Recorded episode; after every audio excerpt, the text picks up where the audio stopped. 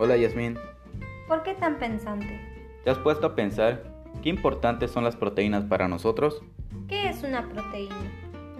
Las proteínas son uno de los macronutrientes que encontramos en los alimentos junto a los hidratos de carbono y lípidos. Son los elementos básicos del cuerpo, esenciales en todo el metabolismo. Su principal función no es energética sino estructural, es decir, contribuyen a la formación, desarrollo y renovación de todos los órganos y sistemas del organismo y desempeñan también un gran número de funciones en las células de los seres vivos. ¿Y cuál es la función de las proteínas en nuestro cuerpo? Las proteínas cumplen con diversas funciones en nuestro organismo.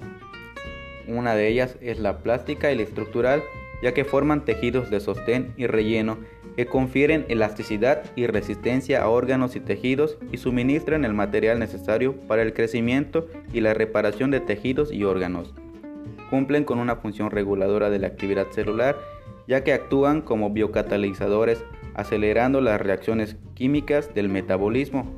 Al igual, cumplen con una función energética y de reserva, una función de transporte, como lo es el caso de la hemoglobina, que transporta el oxígeno a través de nuestro torrente sanguíneo y al igual cumplen con una función homeostática.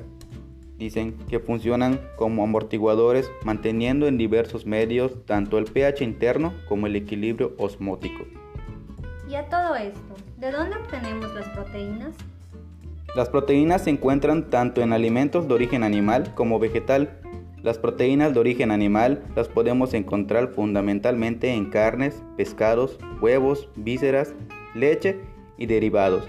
Los alimentos vegetales más ricos en proteínas son las legumbres, la soya, cacahuates y frutos secos. ¡Wow! Nunca imaginé que las proteínas cumplieran una parte vital en nuestro organismo. Así es, la buena alimentación nos da una buena aportación de proteínas que son importantes para nuestro crecimiento y para tener la capacidad de adaptación a diferentes condiciones metabólicas y ambientales.